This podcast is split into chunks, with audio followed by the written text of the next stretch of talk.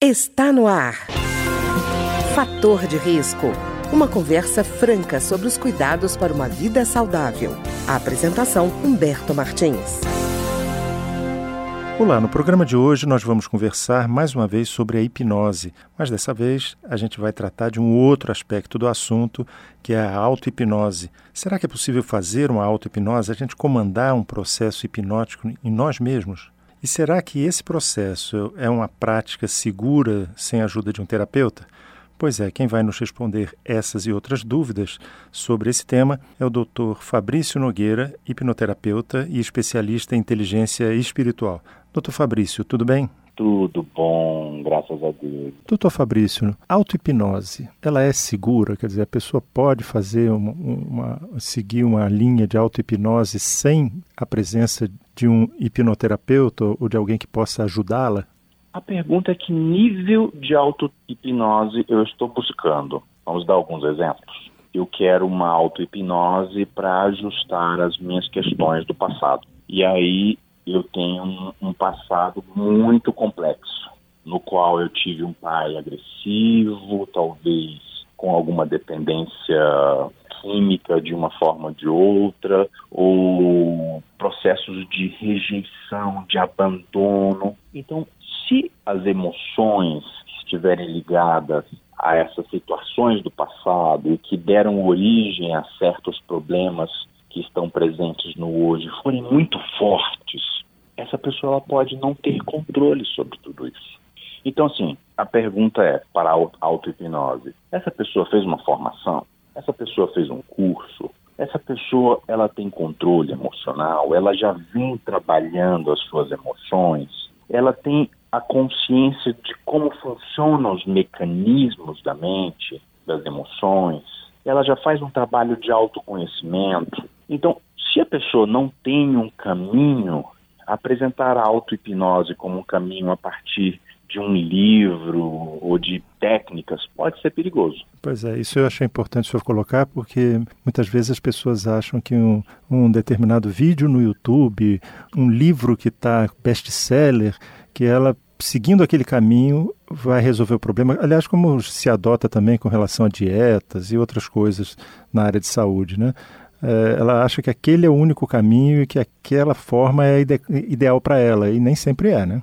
Sem dúvida. Então, um profissional, sempre pedir ajuda a um profissional, porque a pessoa ela precisa pensar que ela precisa investir nela mesma. Eu sempre falo com os pais, o quanto seus filhos podem lucrar com a sua saúde emocional, com a sua saúde mental. Eu ajudo muitas pessoas e a gente faz muitas terapias e o resultado que eu vejo é mães saudáveis, filhos saudáveis. Agora, o que acontece? Muitas vezes a mãe, ou o pai, ou a família é completamente fora da linha. Uhum. E aí a mãe vê que o filho está com reações muito fortes, reações agressivas ou reações depressivas, e aí quer tratar o filho. Uhum. Humberto, eu tenho que ser muito franco com você. As nossas crianças não têm problemas, os filhos não têm problemas. Quem precisa de ajuste são os pais.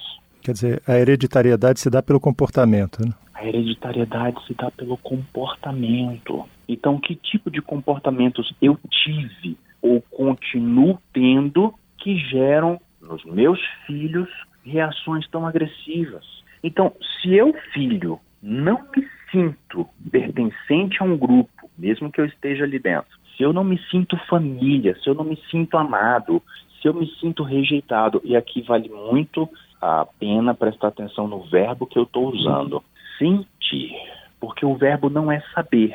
Eu converso com muitas pessoas e pergunto para elas assim: Você se sentiu amada pelos seus pais? Ela, sim, claro que eu sei que eu fui amada. Eu falei: Olha, vamos conversar de novo. você sente, é interno, é interno. E a ah. pessoa logo diz: É, peraí, peraí, peraí, peraí, peraí. É verdade, eu não me senti amada.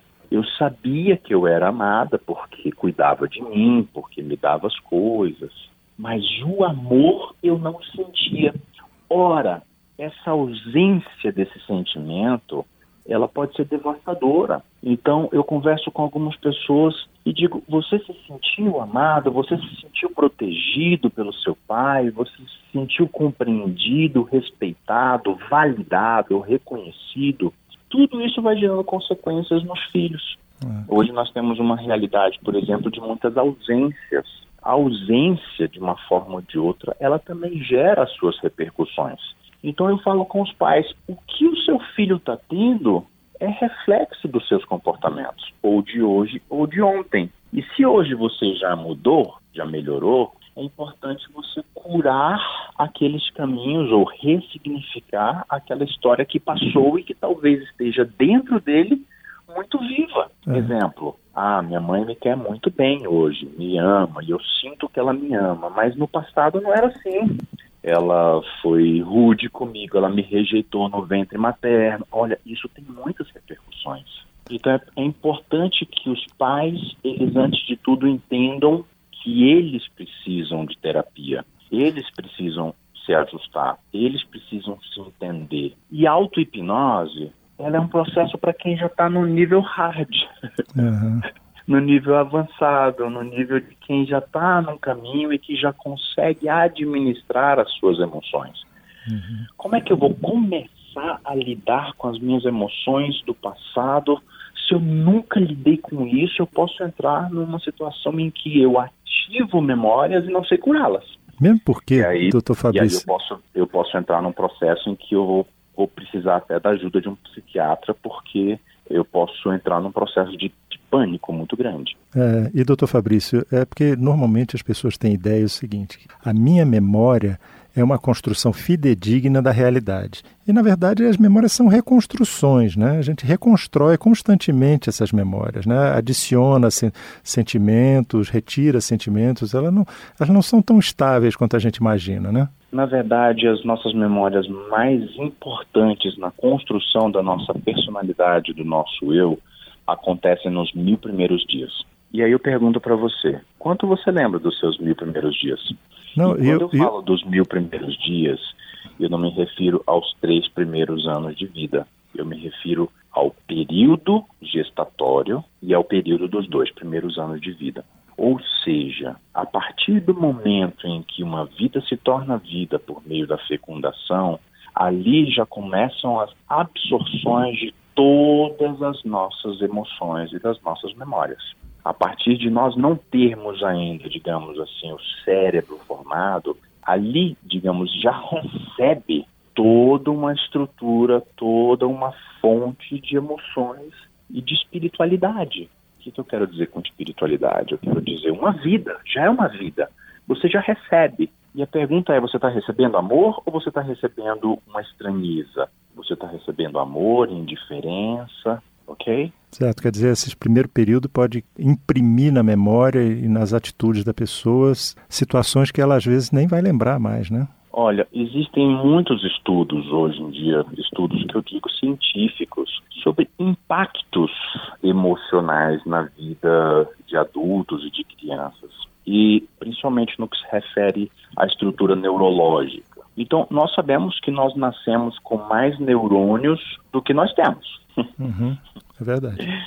E a pergunta é: por que você perde neurônios? Então, o processo da vida é um processo, é como se quando a gente nascesse, a gente já começasse a perder. Mas o que te leva a perder neurônios?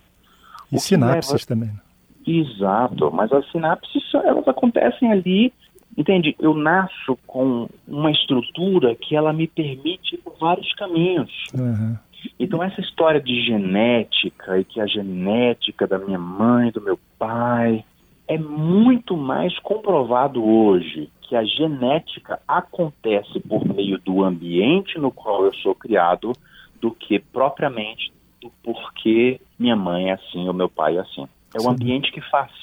É como se fosse muito doutor Fabrício, é como se fosse uma árvore que vai sendo podada e moldada, né? Uma árvore que vai sendo podada e moldada. E o curioso, qual o código genético que vai ser utilizado depende mais do ambiente uhum. do que necessariamente da estrutura genética. Por quê? Porque é verdade que nós trazemos em nós um bilhão, um trilhão de possibilidades genéticas.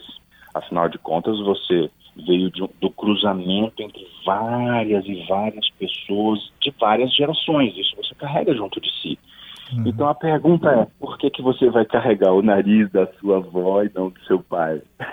você tem várias possibilidades. Por que, que você vai herdar uma problemática da sua trisavó e não a saúde do seu pai? Então, essas questões que são muito delicadas, ainda estão em processo de estudo. Claro, graças a Deus nós estamos hoje avançando muito nesses nichos, nessas compreensões de mundo e ainda vamos avançar muito mais. Agora, o que se sabe é o determinismo genético não é mais um dogma. É uhum. possível mudar os genes.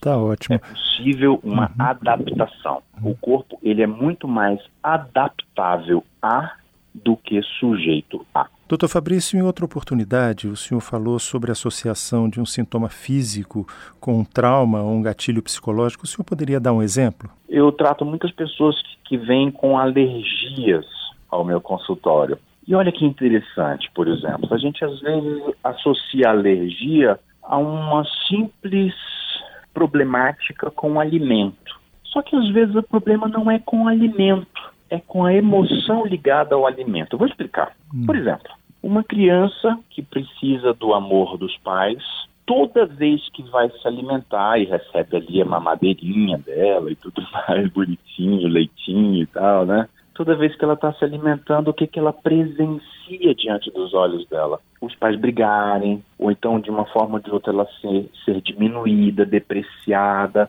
ou a agressão da mãe. A gente vê isso demais. Toma, come logo isso aí, menino, não sei o que, não sei o que, não sei o que.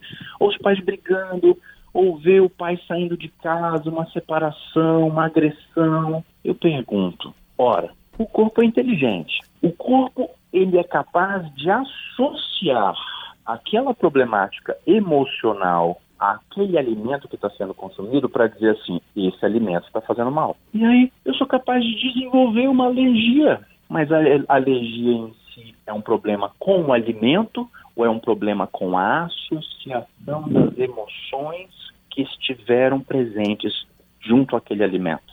É. Olha que bacana. Uhum. Porque isso acontece em muitas coisas da vida. Quando a pessoa está em muitas situações de dificuldade, acontece uma associação com aquilo.